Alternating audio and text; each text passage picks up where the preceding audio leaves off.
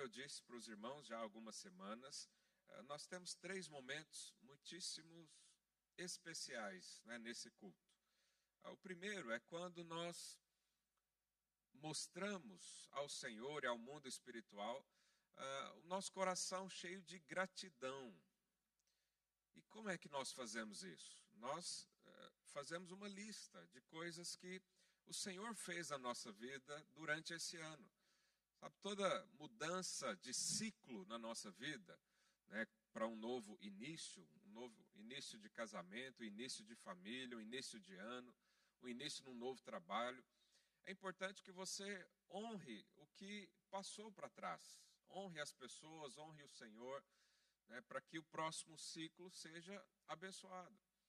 E nós fazemos isso, né, nós temos aqui uma folha, uh, tem à disposição ali atrás para os irmãos, que tem aqui o meu louvor a Deus por suas dádivas em, você coloca o ano aqui, e escreva, ora antes, né, peça ao Senhor para te lembrar, porque existe tanta coisa que às vezes esquecemos que aconteceu, né? Você que é casado, faz isso com seu cônjuge, senta lá durante essa semana para fazer isso. Nós vamos orar e agradecer ao Senhor né, por tudo que Ele fez em 2021. Em seguida, nós temos também a, a consagração dos nossos alvos. Sabe, se você vive uma vida sem meta, sem objetivo, sem alvo, né, eu sempre digo, tem um, um hino lá no Brasil que muitas pessoas se deixam uh, ser influenciado por ele. Né? O hino diz: Deixa a vida me levar, vida leva eu. Uh, e isso é um estilo de vida muito pobre para um filho de Deus. Porque o Senhor tem tanta coisa. Né? O pastor Heine estava aqui a dizer sobre as bênçãos, sobre o que Deus pensa ao seu respeito. Existem tantas coisas que o Senhor quer te dar, mas é necessário você buscar um dom espiritual, buscar algo para a sua família. Né? Então, tem pelo menos quatro áreas da nossa vida em que nós estabelecemos alvos, nós oramos, nós eh, perguntamos ao Senhor, Senhor, qual que é o seu alvo profissional para mim durante né, o próximo ano? Nós estamos saindo de uma pandemia, saindo ou entrando de novo, não sei, todo dia é uma notícia. Mas uh, o que, que Deus tem para você? O que, que o seu coração ah, quando você pensa, quando você sonha com coisas novas, o que, que aquece o seu coração? Isso são coisas que o Senhor te dá. Então, no seu relacionamento com Deus, na sua família, uh, na sua profissão, né, o seu trabalho, e a sua célula, o seu ministério. É importante que você estabeleça os alvos para quando virar o ano, você saber para onde ir. Quem não tem alvo, né, qualquer lugar chega, qualquer coisa serve qualquer conquista tá bom ou não tá bom, né? Então nós não andamos assim, nós sempre tem, temos um alvo muito claro. E também nós fazemos a nossa primeira oferta, oferta das primícias, que é a oferta para o ano. Hoje eu quero ministrar sobre isso, eu quero uh, dizer aos irmãos que talvez essa seja uma das palavras mais importantes do ano ou da nossa vida, principalmente na questão financeira. Eu falei para os irmãos no início de dezembro que nós escolhemos o mês de dezembro para falar sobre finanças, né? Então, talvez você foi convidado e alguém te falou: não, pode ir lá na minha igreja, não tem muito aquele apelo financeiro, mas hoje eu vou falar só sobre dinheiro é, e essas coisas, porque isso impacta a nossa vida e isso pode definir muitas coisas para nós. Então, é uma palavra muitíssimo importante para que você receba nessa manhã. Quem quer ouvir aqui a palavra do Senhor? Aleluia. Se você tem alguma resistência com dinheiro, eu espero que até o final aqui isso caia por terra, mas isso não vem de Deus. O que o Senhor nos dá é sempre um espírito generoso, de liberalidade onde você não tem apego nem amor ao dinheiro. A Bíblia diz que o amor ao dinheiro é raiz de todo o problema da, da vida. Todos os conflitos entre nações, todas as guerras que houveram para trás, os que tem ainda hoje, tudo é questão de dinheiro. O mundo ama o dinheiro. E eu e você não somos desse mundo. Diga aí para o seu vizinho: nós não somos desse mundo. Então, o dinheiro não pode ser a paixão da nossa vida. Se, se, se tornar a paixão da nossa vida, nós perdemos a vida. E é interessante que essa semana eu, eu fui no, aqui na, no Alentejo, na re, região de Gôndola, eu acho, Grândola, Grândola, né? E estava conversando com o senhor, ex-mergulhador da Marinha, e falando do Senhor para ele, de Deus. E ele falou: Olha, eu estou, eu, eu sou uma pessoa zangada com Deus. E eu falei: O que, que aconteceu? Eu falei, há 35 anos atrás, meu filho nasceu, e ele nasceu sem o movimento das pernas, e está até hoje numa cadeira de rodas. E aquela indagação, aquela questão clássica né, que, que que muitos ímpios têm, né? Por que, se existe Deus, por que, que ele permite coisas assim com crianças, com animais, com a natureza e esse tipo de coisa? E eu falei para ele: bom, eu, eu tenho várias explicações para isso, mas o senhor já deve ter ouvido várias e eu quero fugir aqui da lógica. Porque se a gente for pensar pela lógica, a gente não entende nem as coisas de Deus, nem os sinais proféticos nem como o mundo trabalha. Né? Tentei argumentar algumas coisas com ele, mas no final eu disse para ele: olha, sabe o que, que me dá esperança nessa vida? É saber que essa vida um dia vai acabar, que esse sofrimento todo vai acabar. E eu vou viver com o meu Senhor, por eternidade afora. E aí comecei a falar para ele sobre a eternidade. A eternidade não haverá choro, não haverá luto, não haverão problemas assim, não haverá maldade, porque Jesus vai reinar e governar sobre tudo. E eu disse para ele: esse tempo aqui de 80, 90, 100 anos é muito pouco para definir o que eu chamo de vida. Isso é muito pouco para definir como eu vou viver. Então, se os meus olhos estão somente nesse tempo, eu vou ser uma pessoa pobre eu vou ser uma pessoa infeliz, eu vou ser uma pessoa que eh, talvez vai olhar mais para os problemas das nações e de todas as coisas que nós estamos vendo a olho nu e viver uma vida sem esperança. E ele perguntou para mim, ele falou: e, quando você diz isso para as pessoas, elas têm esperança? Eu falei: e muita. Porque elas sabem que essa vida é só uma passagem. E se eu tenho o Senhor comigo, nessa passagem, ainda que haja dor, ainda que haja luto, ainda que hajam problemas, o final já está definido, nós seremos vitoriosos. E lá em Apocalipse 21, eh, diz assim: Vi novo céu, nova terra, pois o primeiro céu e a primeira terra passaram, e o mar já não existe. Vi também a cidade santa, a nova Jerusalém, que descia do céu da parte de Deus, ataviada como noiva, adornada para o seu esposo. Então ouvi grande voz vinda do trono, dizendo: Eis o tabernáculo de Deus com os homens. Deus habitará com eles, eles serão povos de Deus e Deus mesmo estará com eles. E lhes enxugará dos olhos toda lágrima, e a morte já não existirá. Já não haverá luto, nem pranto, nem dor, porque as primeiras coisas passaram. E aquele que está sentado no trono diz: Eis que faço novas todas as coisas. Isso é o que nos dá esperança, é a eternidade com o Senhor. Mas a boa notícia é que quando eu e você recebemos Cristo, parte disso já começa na nossa vida. O Senhor já enxugou muitas lágrimas aqui dos nossos olhos. O Senhor já nos deu muita esperança. Tem muita coisa que já não causa mais dor, nem pranto ainda que seja difícil aceitar dessa terra. E Jesus fala algo para nós, ele nos dá uma instrução, lá em Mateus 6,33. Ele diz: Buscai, pois, em primeiro lugar, diga em primeiro lugar, o seu reino, a sua justiça, e todas essas coisas, Jesus estava falando aqui de sustento, de preocupações, de ansiedade e todas as coisas, todas essas coisas vos serão acrescentadas. Então o que, que Jesus disse? Coloca os olhos na eternidade. Busca a vontade de Deus, busca o reino de Deus. Como é que funciona nos céus? É só a palavra de Deus? Sim. Como é que deve funcionar na minha vida e na sua? Se nós temos a palavra de Deus, ainda que o mundo inteiro esteja contrário, isso já basta. E nós precisamos viver felizes assim. Mas muitos crentes perdem essa alegria, perdem essa vida, porque a, a, a, palavra de Deus já não basta. Eles precisam se apoiar em coisas dessa vida. E Jesus falou: não fica ansioso por coisa dessa vida, pelo sustento, pelo que vai ter amanhã, porque Deus cuida até dos passarinhos, não vai cuidar de você. Deus cuida até da natureza, não vai cuidar de você que é filho.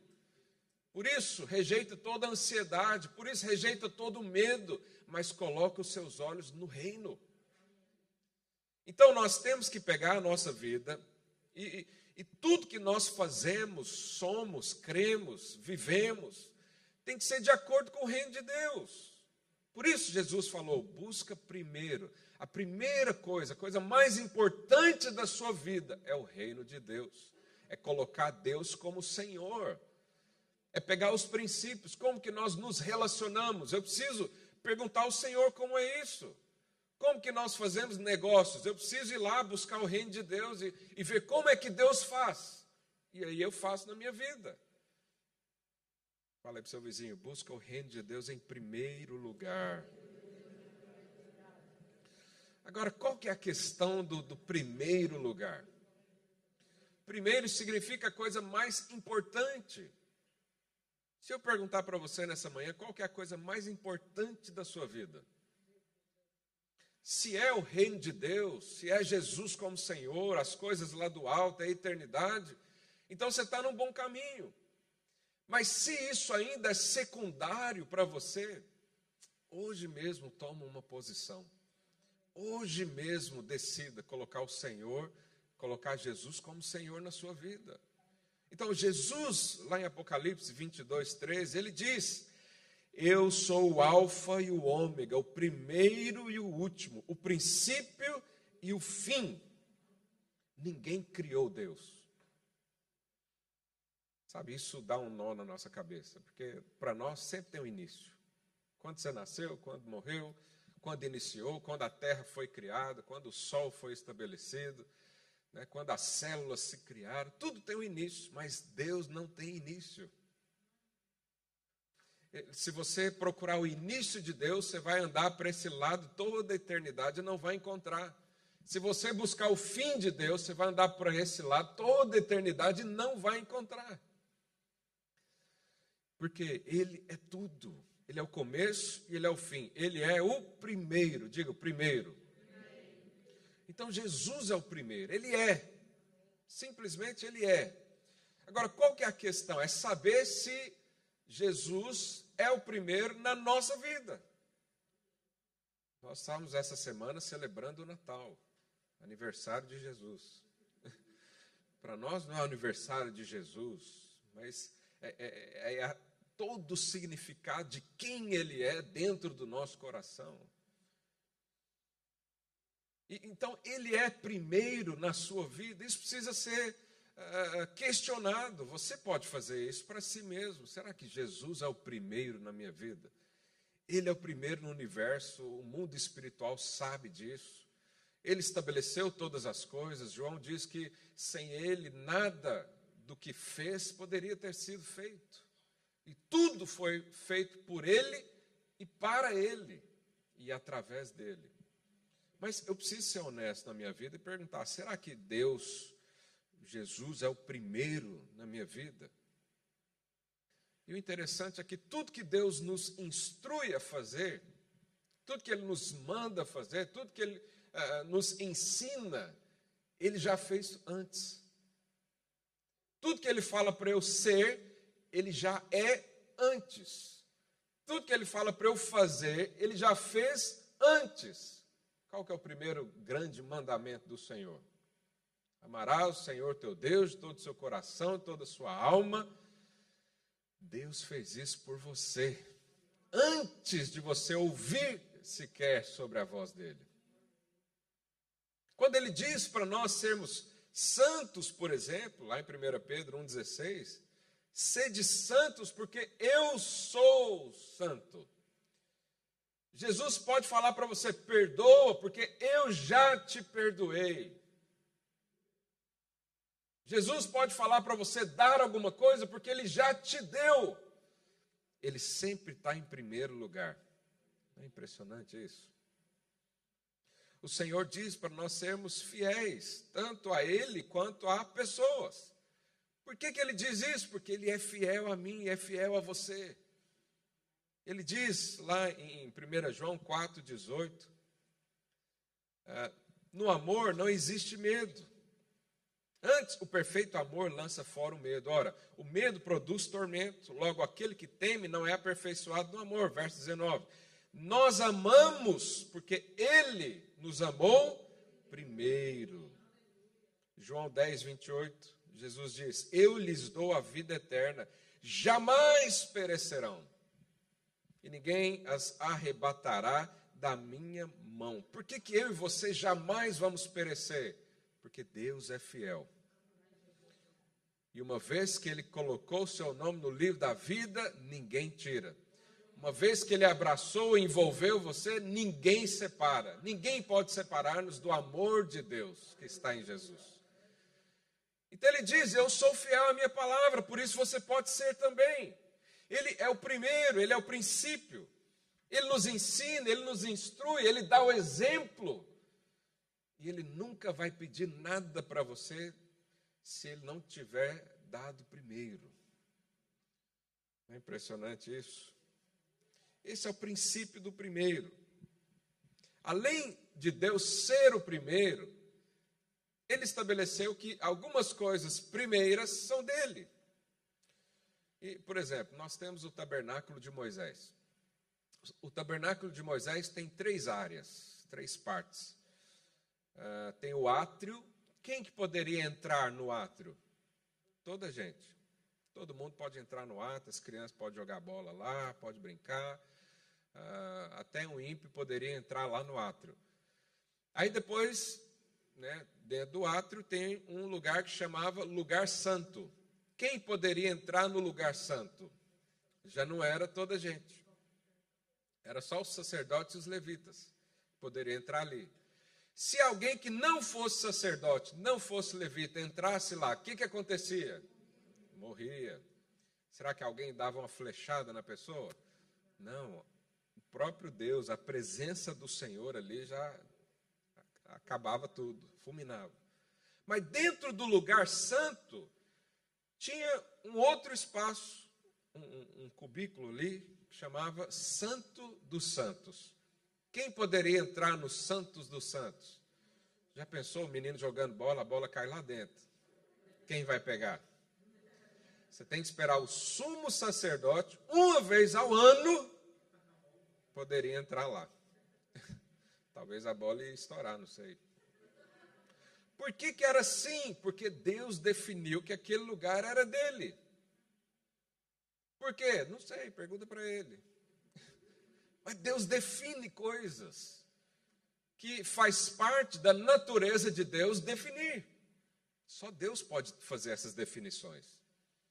Certa vez o Senhor definiu que no Monte Sinai é, se alguém encostasse lá, morria, até animal. O animal, o cabritinho, ia lá pulando, encostava no Monte Sinai e morria. Por quê? Porque Deus definiu, Ele definiu que aquele lugar era dele. Deus faz definições assim para separar-nos e saber quem é Deus e quem é o homem. Ah, mas não concordo com isso. Não tem problema. Mas não entra lá. Porque é uma definição, Deus diz que é, algumas coisas ali são dele. Nós temos o exemplo também lá, em, quando Deus criou o homem, né, Adão e Eva, Deus criou lá o jardim do Éden, deve ser uma coisa fascinante.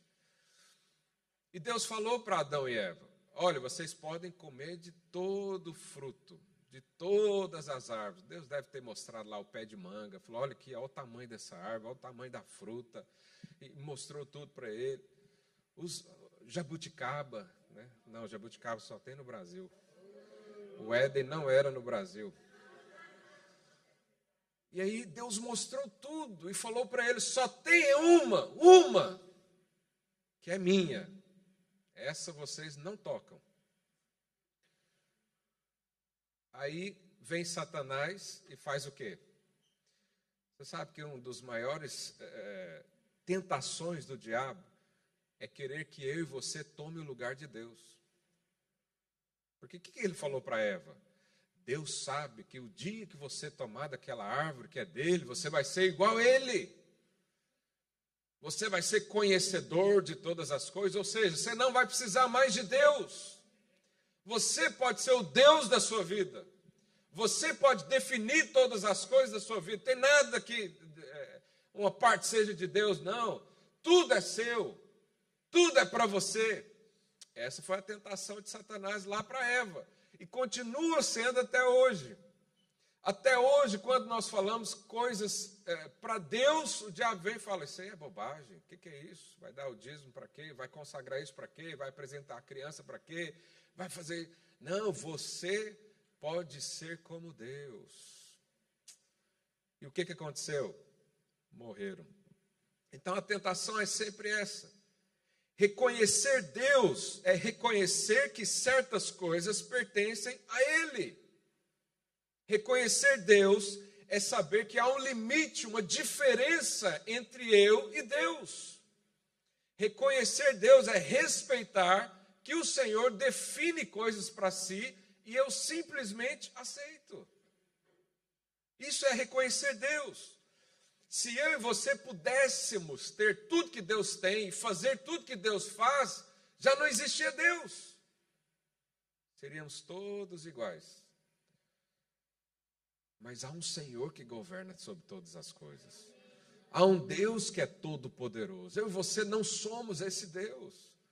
E quando ele faz uma definição, né, muitas pessoas falam e criticam, ah, mas Deus fez lá uma árvore só para tentar Adão e Eva. Deve ser a árvore mais bonita do jardim para atiçar o homem, só para ele cair. É uma armadilha que Deus fez. Não, mas Tiago diz, olha lá, Tiago 1,13, põe aí para mim, por favor. Ninguém ao ser tentado diga, sou tentado por Deus. Porque Deus não pode ser tentado pelo mal e ele mesmo a ninguém, diga ninguém, ninguém tenta. Ao contrário, cada um é tentado pela sua própria cobiça, quando esta o atrai e seduz. Então Deus deu autoridade para o homem e falou: governa sobre tudo. Mas existem ordens aqui. Existe uma autoridade maior do que você. Você precisa saber disso, que há um Deus que governa todas as coisas. Ao tomar o que é de Deus, é como se nós eh, tivéssemos a pretensão de ser como Ele. Foi justamente isso que Satanás falou para Eva: Você será como Deus. Eu não sei você, eu não quero ser ou tomar o lugar dele. Eu quero que ele seja o primeiro na minha vida. Eu quero que exista ordem na minha vida. Eu quero que exista alguém que diz o que, que é, o que, que não é, que define, que fala, e eu respeito isso, eu aceito isso. Então Deus definiu, lá em é, é, Êxodo 34, verso 26, Deus definiu que os primeiros frutos da terra, do povo dele, obviamente, seria dele. Uh, Êxodo 34, 26, diz assim: As primícias dos primeiros frutos da, da, da tua terra trarás à casa do Senhor teu Deus.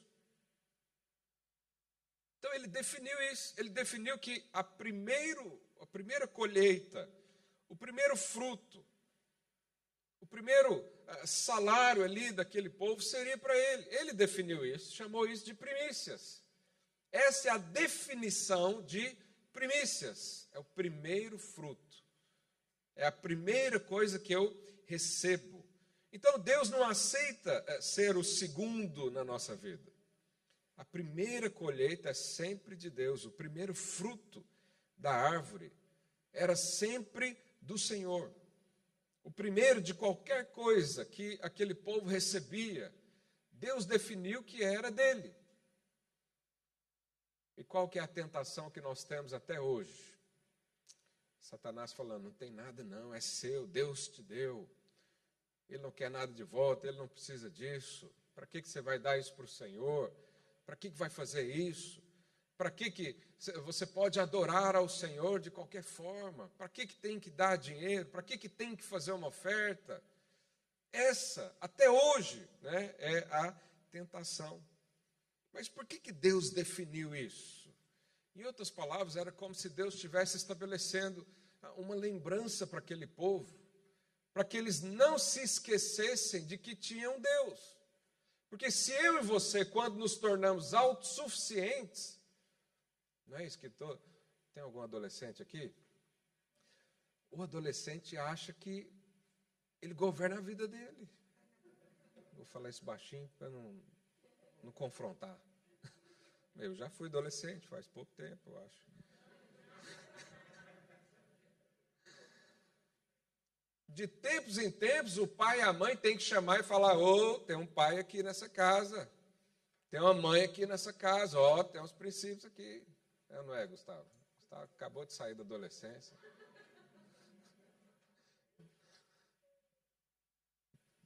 É como se Deus falasse: olha, vocês têm que lembrar que existe um Deus. Então a primeira parte sempre será minha. Não importa se é pequeno ou grande, não importa se é, qualidade do fruto é boa, o primeiro é do Senhor. Ponto. Quantos creem que isso é verdade? Bom, está na palavra de Deus, você não crer também é difícil. Né? Então, lá em casa, uh, os meus pais vieram uns meses atrás e minha mãe trouxe um, um, uma muda de jabuticaba para mim. E aí eu plantei lá, conseguiu. Não sei como, mas conseguiu. Plantei lá. Você sabe quanto tempo leva para jabuticaba dar um fruto? Dez anos, se você empurrar bastante, mas o normal é 14 anos. Então, se eu vivesse no tempo da lei, daqui 14 anos ou 10 anos, vamos ser otimista, daqui 10 anos você vai lá em casa comer jabuticaba. Eu não poderia te dar isso. Eu tinha que né, recolher tudo e ofertar ao Senhor e dar ao Senhor. Isso é um motivo de honra. Nós só podemos honrar ao Senhor quando o que damos para Ele é primeiro. Não tem a ver com valor, não tem a ver com qualidade, mas tem a ver com tempo. Os irmãos percebem a diferença disso? A primeira colheita, o primeiro fruto que nós recebemos de Deus, Deus definiu, esse é consagrado ao Senhor. Então, quando nós fazemos isso, nós estamos então honrando. Só existe honra se é primícia. Provérbios 3, verso 9, diz assim: Honra ao Senhor com os teus bens e com as primícias de toda a tua renda, e se encherão fartamente os teus celeiros e transbordarão de vinho os teus lagares. Então, a, a parte, o, o verso 10 aqui, a gente gosta de ouvir. Se encherão fartamente os teus celeiros, aleluia. Quem crê nisso, diz um amém. E transbordarão de vinho os teus lagares. Transbordar de vinho ao lagar é a mesma coisa de falar que a sua conta vai transbordar, vai cair dinheiro. Você vai pôr dinheiro na conta, não cabe mais. Já pensou? Mas aqui é uma consequência, presta atenção nisso é uma consequência para quem honra ao Senhor. E o que é honrar a Deus? É lembrar dele todos os meses, lembrar dele todas as semanas. É quando você recebe algo, você separa uma parte e diz: Isso é do Senhor. Então, quando alguém vai dar o dízimo, por exemplo, e ele é, primeiro paga todas as contas e vê se vai sobrar, e lá no final sobrou o valor do dízimo, pega o dízimo, chega aqui feliz da vida e dá aqui. Ele está honrando ao Senhor? Não. Deus não está preocupado com o dinheiro em si. Deus não é aquela pessoa avarenta que, não, pode dar do jeito que for, eu, eu quero receber.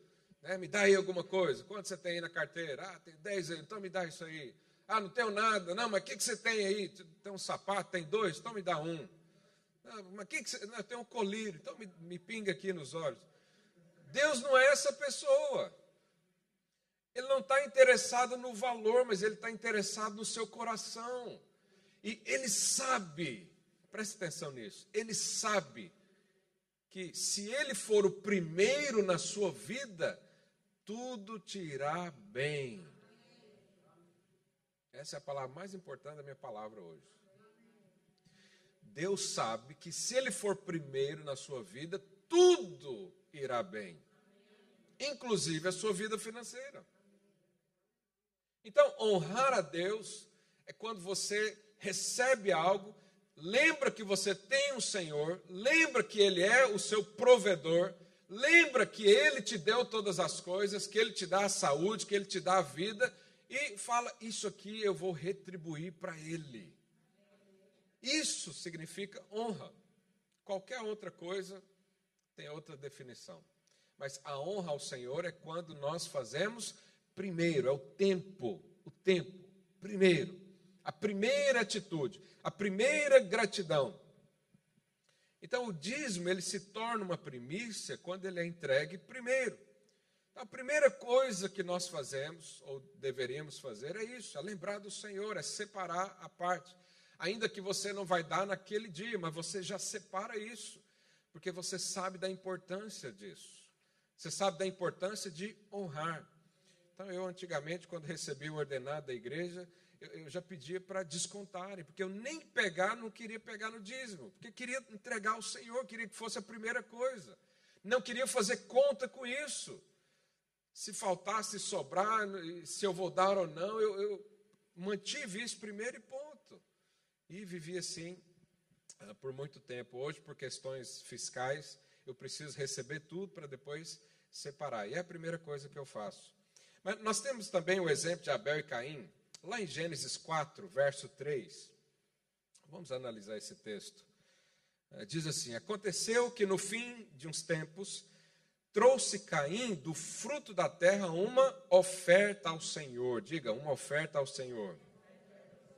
Abel, por sua vez, trouxe das primícias do seu rebanho e da gordura desse. Diga, primícias do seu rebanho.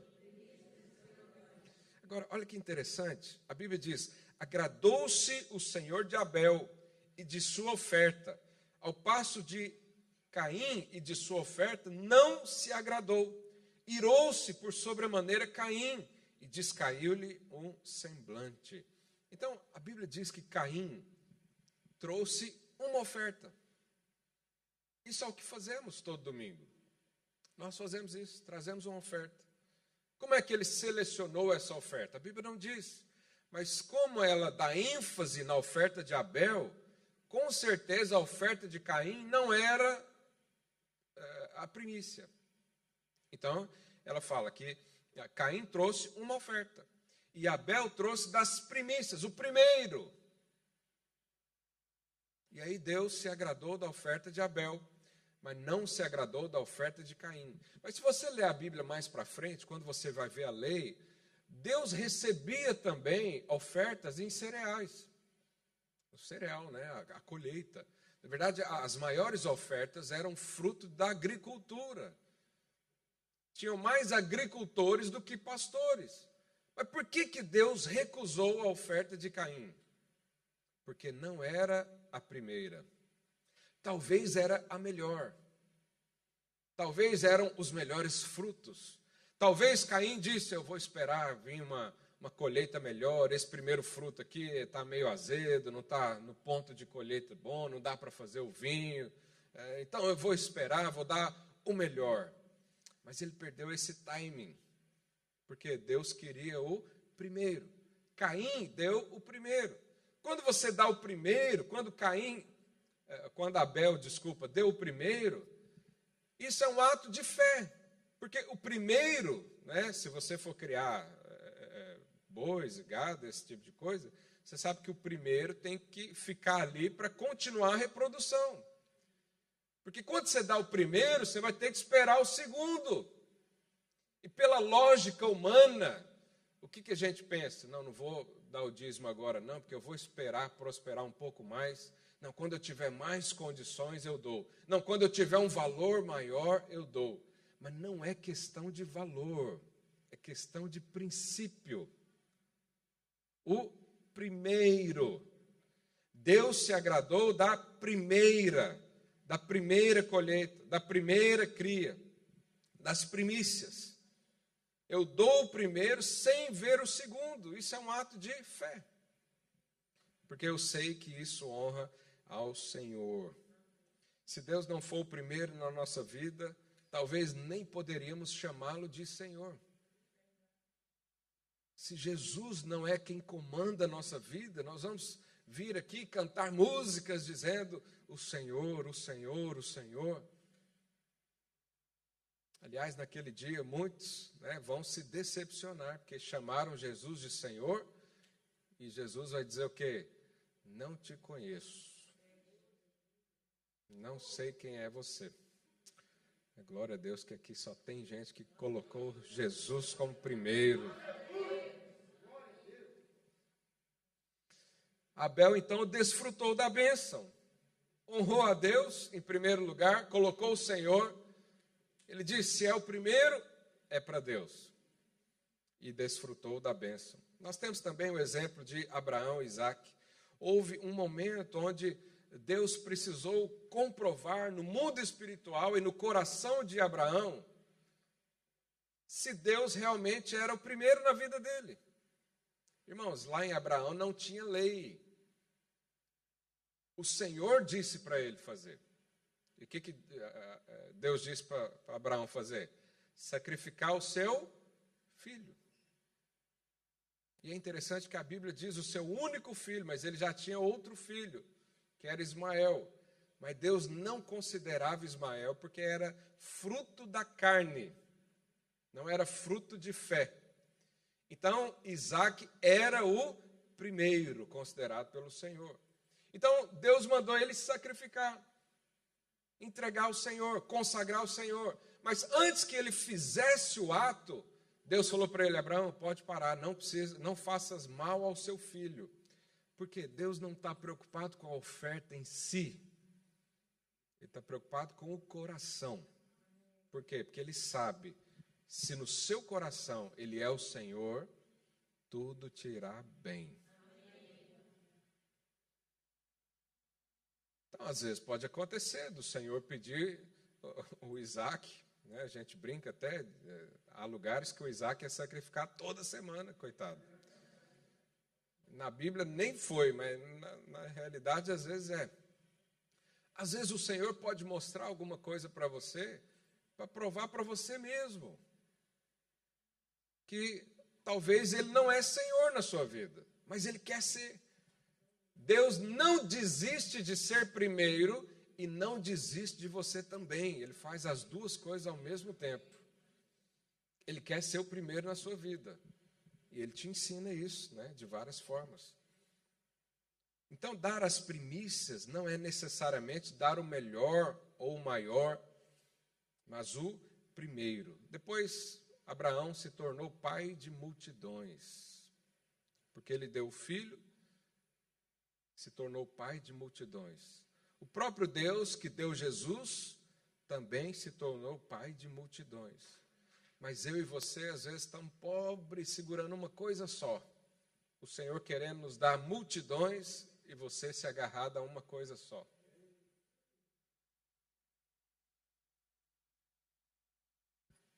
Em Êxodo 13, verso 2, o Senhor diz: consagra-me todo primogênito, todo que abre a madre da sua mãe entre os filhos de Israel, tanto de homens quanto como de animais, é meu. Então o Senhor também definiu que os primogênitos, o primeiro, abrir a madre significa é, é, que deu a luz, né? Então o primeiro seria consagrado a ele. E a Bíblia se você ler o Velho Testamento, ela repete isso 16 vezes, essa instrução. Será que é importante a gente perceber isso? Mas lá, um pouco mais à frente, no verso 12 de Êxodo 13, diz assim: Apartarás para o Senhor, ou seja, separará para o Senhor, todo que abrir a madre e todo primogênito dos animais que tiverem. Os machos serão do Senhor, porém todo primogênito da jumenta resgatarás com cordeiro. Se o não resgatares, será desnucado, mas todo primogênito do homem entre teus filhos resgatarás. Então, aqui tinha uma regra.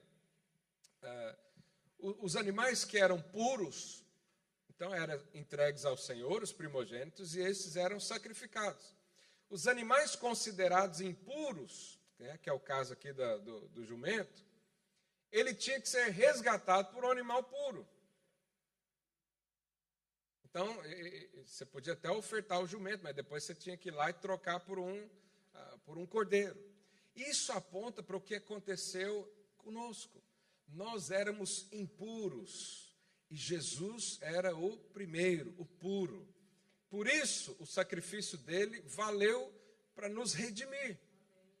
Porque eu e você não poderíamos ser sacrificados pelo nosso próprio pecado. Mas o Senhor Jesus, ele é o primeiro, ele era santo, ele era íntegro, ele era da nossa parentela, veio como homem e morreu no nosso lugar.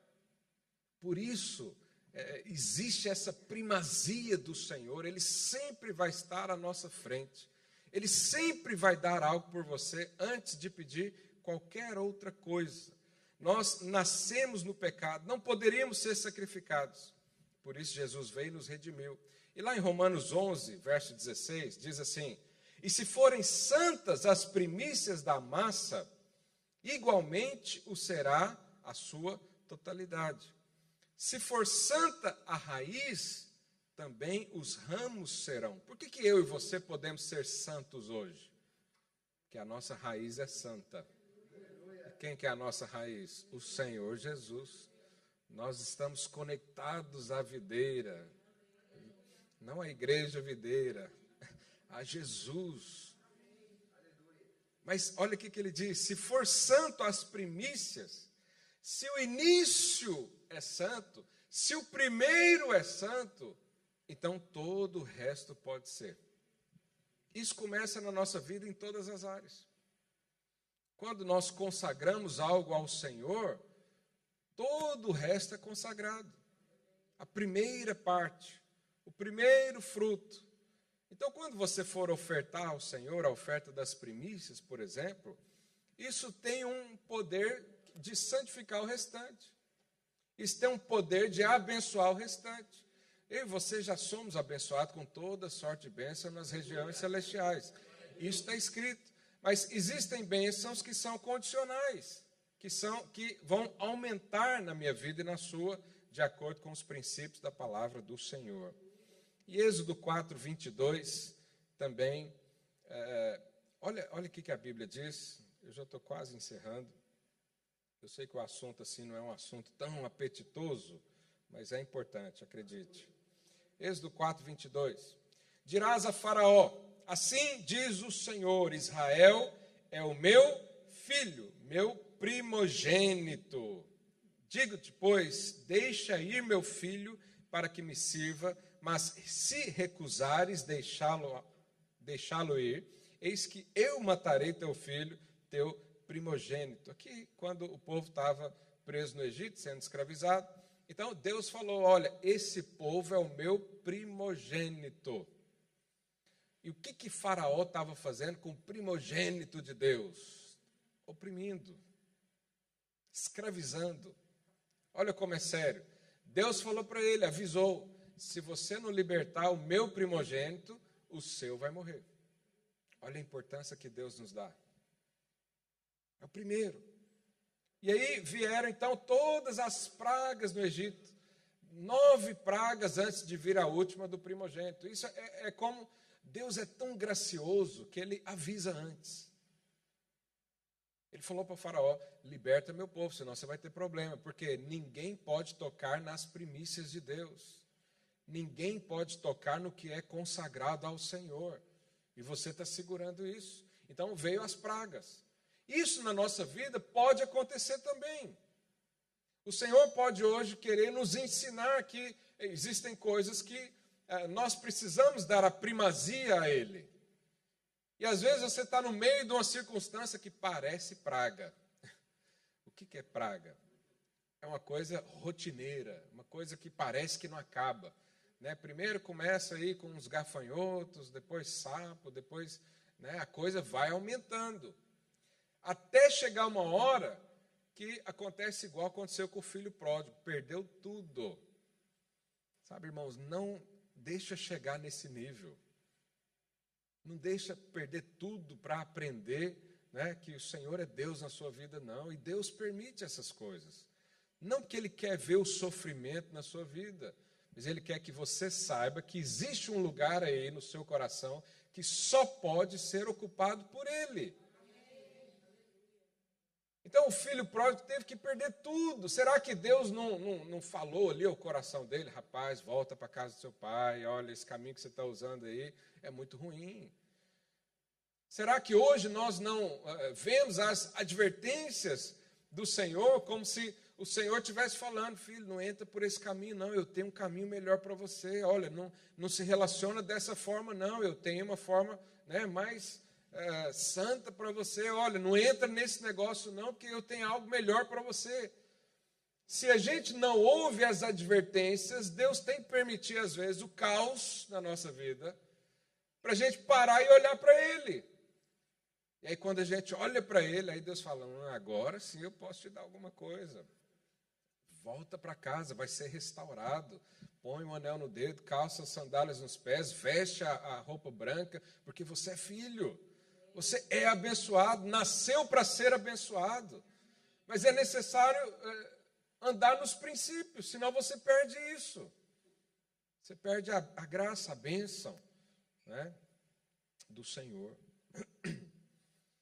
Quando o povo de Deus saiu do Egito é, e entraram na terra prometida, Canaã, que é ali Israel, havia ali a primeira cidade que eles conquistaram.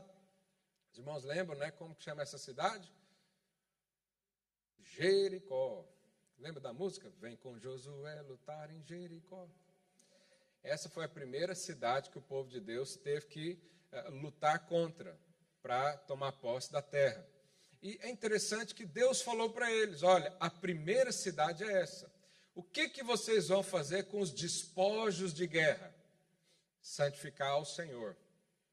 Não vai dividir para ninguém, vai dar ao Senhor. Mas depois daquela cidade, eles conquistaram mais? Muitas. Mas aquela era a primeira.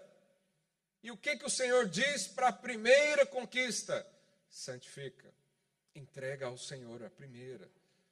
Não importa se é pouco não importa se ah, não tem muita qualidade, não importa ah, como que era o ouro, como que era a prata, o Senhor simplesmente diz: esse é a primícia, dá ao Senhor. E quando nós fazemos isso, nós estamos colocando Deus no lugar de governante na nossa vida. Nós estamos lembrando semana após semana, mês após mês, ano após ano, lembrando: existe um Senhor na minha vida, Ele governa a minha vida. Ele me deu princípios para viver. Isso é segurança para mim. Então, lá em Josué 6,19, ele diz: Tão somente guardai-vos das coisas condenadas, para que, tendo-as vós condenados, condenado, não as tomeis, e assim torneis maldito o arraial de Israel e o confundais. Porém, toda prata, diga toda prata, e ouro, e utensílios de bronze e de ferro são consagrados ao Senhor. Irão para o seu tesouro. Essa foi a palavra. É como se Deus tivesse falado: olha, tudo que tiver ali é meu. Vocês vão ter mais conquistas. Essa é uma terra que mana leite e mel, ou seja, a bênção já está liberada. A promessa já está se tornando materializada. Mas lembra de mim, lembra do primeiro, eu sou o primeiro na sua vida. Foi essa mensagem que Deus falou para eles. E, e, e, às vezes nós estamos nesse, nesse impasse. Nós queremos desfrutar de tudo de Deus, nós queremos desfrutar da bênção máxima do Senhor, mas às vezes não queremos colocar o Senhor no centro. Nós queremos andar e desfrutar da bênção total, mas em um momento ou outro nos colocamos no lugar de Deus, na autossuficiência, ou achando que aquele fruto, aquela conquista é nossa. Já pensou se Josué assim, é, enchesse o seu coração de soberba? Eu estou aqui, eu substituí Moisés, eu preciso mostrar serviço. Galera, o pessoal, é, a, a conquista é nossa, vamos celebrar. Ele não fez isso. Ele foi lá aos pés do Senhor e disse: Está aqui, Senhor, a primícia do que o Senhor me deu. Isso é um coração que honra ao Senhor. Isso é um coração que tem dependência total. Como é que nós comprovamos ah, que buscamos a Deus em primeiro lugar? Como é que nós falamos para nós mesmos que Jesus é o Senhor? Se nem nas finanças conseguimos dar o primeiro a Deus é necessário hoje ajustar o nosso coração. Será que Deus é o primeiro ou é o último na sua vida? Quando você pensa no dinheiro, você é, quer honrar ao Senhor em primeiro ou você diz, bom, primeiro a minha casa, minha família, o meu conforto, depois o Senhor? Nós precisamos ser honestos hoje para, já que nós estamos falando disso, não é? Talvez você, você queria ouvir uma palavra de fé, de encorajamento. É, isso aqui também é. Mas já que nós estamos falando disso, vamos ser sinceros em avaliar isso na nossa vida. Será que Deus tem sido o primeiro ou o último? E alguém pode pensar, né? Mas quando os pastores vão falar de questões financeiras, vão para o Velho Testamento, mas quando vai falar né, de outras coisas, vão para a graça, o Novo Testamento. Então, quero ler o Novo Testamento também no mesmo prisma, no mesmo pensamento. 1 Coríntios 16, verso 1, olha o que o apóstolo Paulo diz. Quanto à coleta para os santos, que ele está falando das ofertas, fazei vós também como ordenei as igrejas da Galácia. Irmãos, a, a, a igreja de Corinto não eram judeus, não eram judeus eh, convertidos ao cristianismo. Era gente que não tinha noção nenhuma do que era Deus. Era gente que não conhecia a lei, não conhecia os mandamentos, não conhecia a história de Israel. E Paulo está aqui ensinando, como a gente ensina uma criança, né, desde nova, ensinando uh, as coisas básicas da vida. E olha o que ele diz, no verso 2: no primeiro dia da semana, diga, primeiro dia da semana, cada um de vós põe, não, pode parar. Cada um de vós ponha de parte, separe, santifique em casa conforme a sua prosperidade. Conforme aqui no original quer dizer proporcional. Então, cada um separe em casa, no primeiro dia da semana. Qual que é o primeiro dia da semana? Domingo. No primeiro dia da semana, cada um ponha de parte, proporcional ao que o Senhor te deu.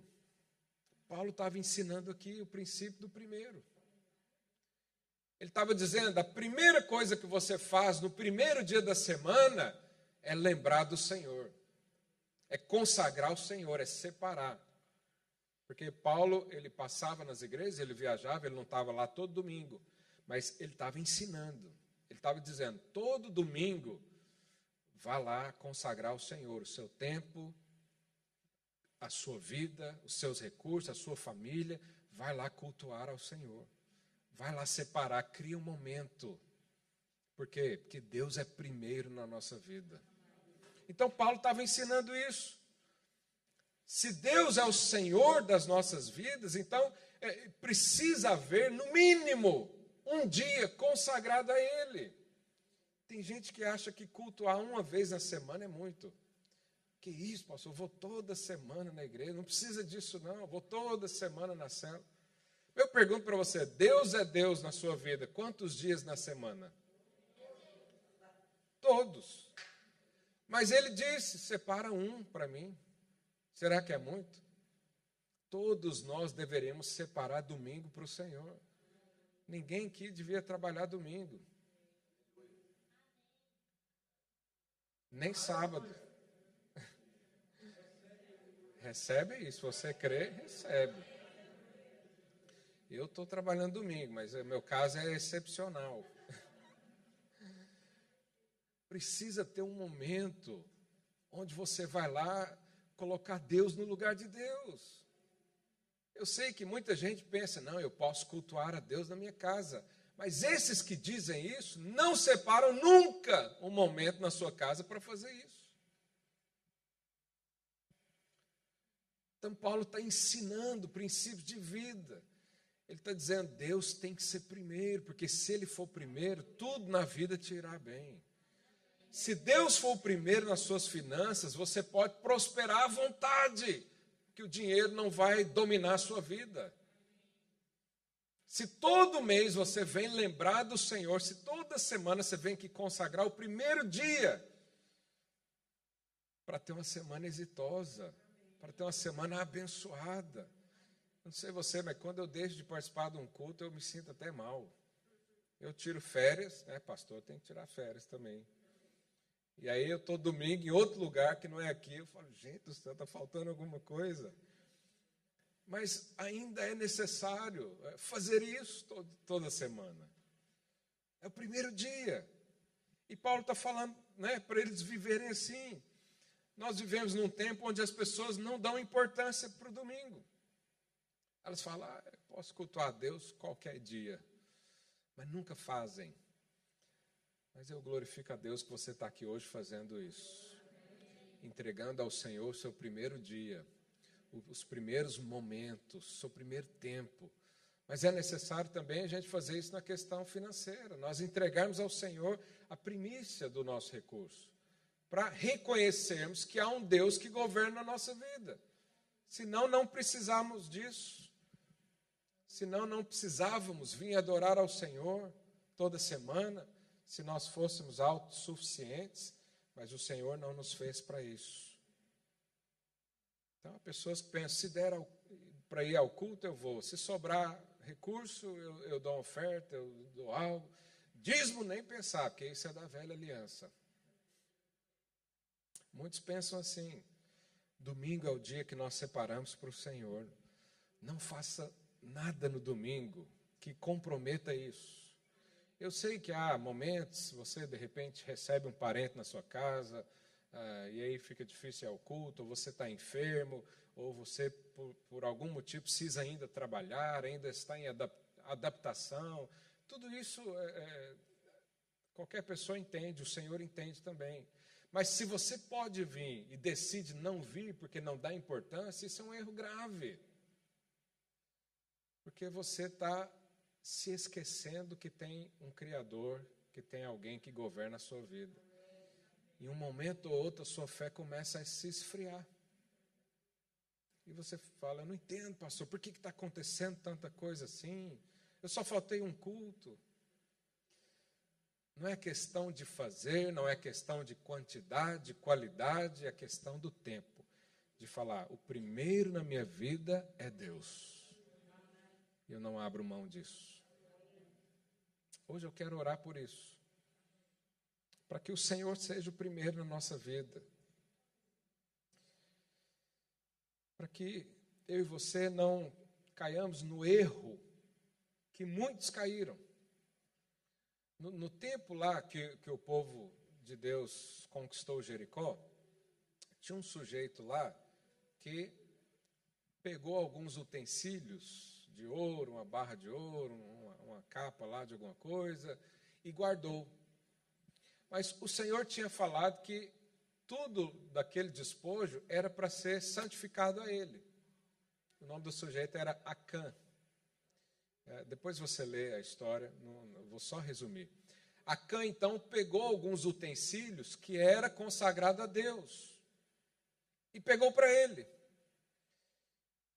Deus chamou Josué e falou: Ó, oh, tem problema aí, vocês vão ser amaldiçoados. E aí, naquela época, eles lançavam sorte né, para achar o culpado. Era, era a forma que usavam na época. E foram lançando sorte, aí caiu numa tribo X. Aí na tribo X lançou sorte de novo, caiu numa família X. até chegar o sujeito. Quando chegou lá no sujeito, Josué falou para ele: O que, que você fez, rapaz? Está todo mundo aí debaixo de maldição por sua causa. E ele falou: Ah, eu vi que tinha umas coisas bonitas, e eu peguei para mim. Josué falou para ele: Então, adora ao Senhor aí agora, porque só Ele, só a Deus existe adoração. E o fato de ter pegado algo consagrado mostrou que você não adora a Deus. E aí ele adorou a Deus ali naquele momento, devolveu e ele e toda a sua família foram mortos por direção de Deus. Isso é algo muito sério. Quando não colocamos Deus em primeiro lugar, nós podemos é, cair nessa maldição de Acã. Claro que nós não vamos tirar sorte aqui para saber quem é que está amaldiçoado no nosso meio, porque nem cremos nisso. Mas a questão é não fazer o que Acã fez. Não ser o que Acã foi. Pegar algo que é de Deus. E a minha oração hoje é para que eu e você colocamos Deus no centro realmente. Porque às vezes algumas coisas não andam na sua vida porque Deus não é o centro. Às vezes algumas coisas aí vão mal, a prosperidade não chega nunca. Por quê? Porque você não adorou a Deus ainda. Você ainda está na posição de Deus na sua vida. É necessário você libertar esse lugar para o Senhor Jesus reinar totalmente. Então vamos orar nesse sentido. Os irmãos do louvor podem subir. Hoje é um culto de instrução, de ensino. Né? Nós estamos aí para virar o ano. Nós vamos fazer a nossa oferta das primícias. Você tem o mês de janeiro para fazer isso, né, conforme o seu coração. Mas a instrução para hoje é: deixa Deus no lugar de Deus na sua vida. E nós fazemos isso colocando como primeiro. Então, tudo que você recebe nas suas mãos, honre a Deus em primeiro. Isso é algo entre você e Deus. Nós não vamos ficar definindo valores, nós não vamos definir o que você tem que fazer ou deixar de fazer. Abraão, quando deu o dízimo para Deus, não existia lei nenhuma, não existia ordenanças, não existia sequer alguém que tinha feito isso antes. Foi algo entre ele e Deus. Hoje continua da mesma forma. Ninguém pode julgar isso na sua vida. Eu não posso aqui falar o que você tem que fazer ou deixar de fazer. Mas eu posso dizer que Deus pode ser Deus na sua vida. Eu posso te dizer para não entrar no erro de Acã, de pegar coisas que é consagrada a Deus. Se é Deus, dá a Deus.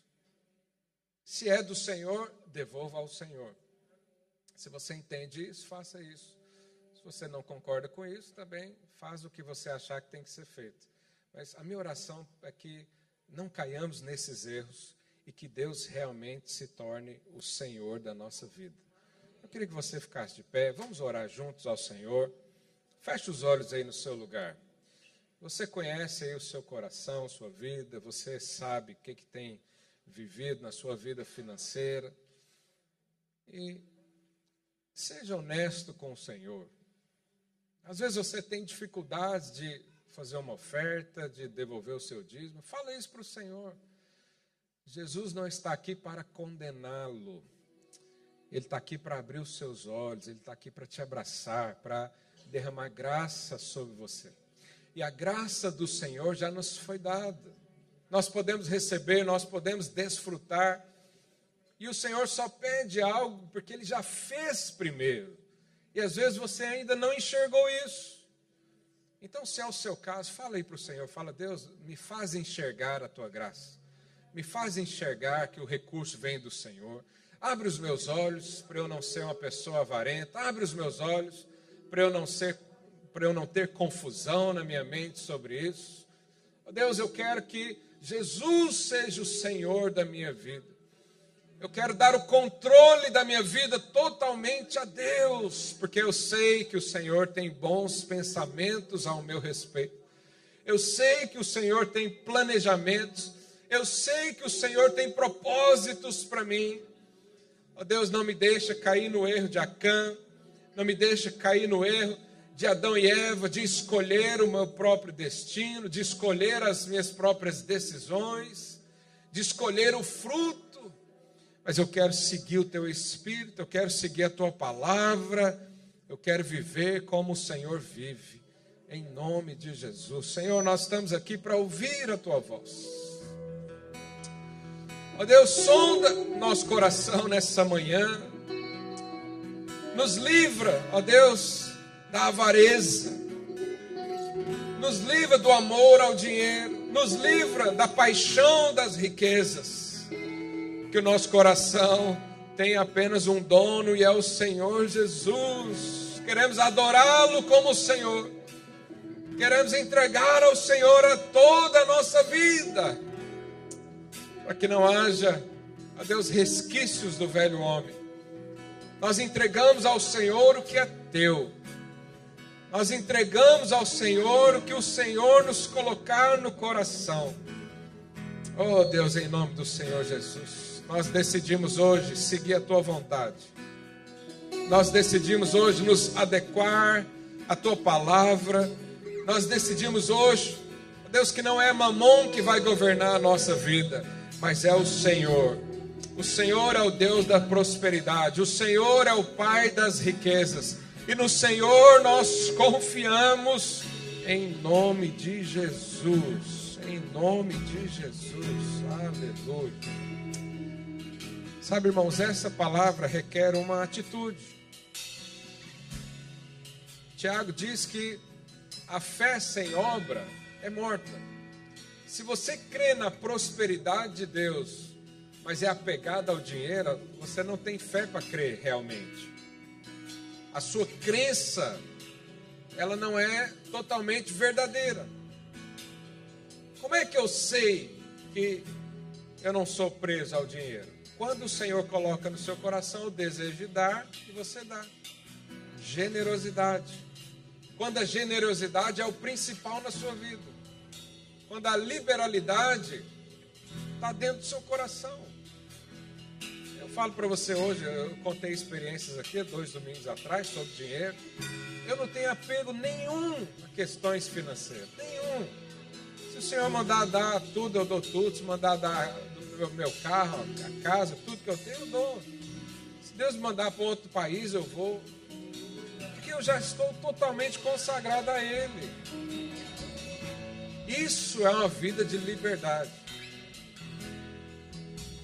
Agora, a bênção de Deus me persegue. Quem está perto de mim sabe. E é isso que Deus tem para você também. Mas precisa de um ato de fé. Não vai ser hoje. É algo entre você e Deus. Você vai orar ao Senhor e falar: Deus, como é que eu gasto o meu dinheiro? Deus, como é que eu dou o dízimo? Como é que eu dou a oferta? Como é que eu abençoo outras pessoas? Porque a, a bênção, a liberalidade, a generosidade não é só aqui não, é fora também. A prosperidade é quando você é, é, é em tudo abastecido e ainda abençoa outros, abençoa Deus, abençoa outros. Então você precisa ter essa atitude, precisa ter obras, precisa ter obras. As obras é que vão mostrar a sua fé. Então, que o Senhor nesses dias fale ao seu coração. Na sexta-feira, nós estaremos aqui para entregar os primeiros minutos ao Senhor. A primícia do nosso ano vai ser dele. Nós vamos agradecer a Deus, nós vamos orar pelo ano todo, nós vamos fazer a nossa oferta das primícias, porque aqui nós queremos reafirmar que o Senhor Jesus é Deus na nossa vida. Ele governa, Ele nos dá tudo, Ele nos direciona. O que Ele manda fazer, a gente faz. O que Ele fala para não fazer, a gente não faz. Esse é o senhorio de Cristo, esse é o verdadeiro cristianismo. Então, que o Senhor fale com você ao longo desses dias. Ore, ore, sempre. Não faça nada por necessidade. Faz porque o seu coração pede. Não faz porque alguém está aqui falando demais. E você fica constrangido, né? Se eu não fazer. Não, faça pelo Senhor. e deixa Ele governar a sua vida, sua casa, seus relacionamentos, suas finanças. E volta a dizer: se Deus é primeiro, tudo te irá bem. Se Deus for primeiro, tudo te irá bem.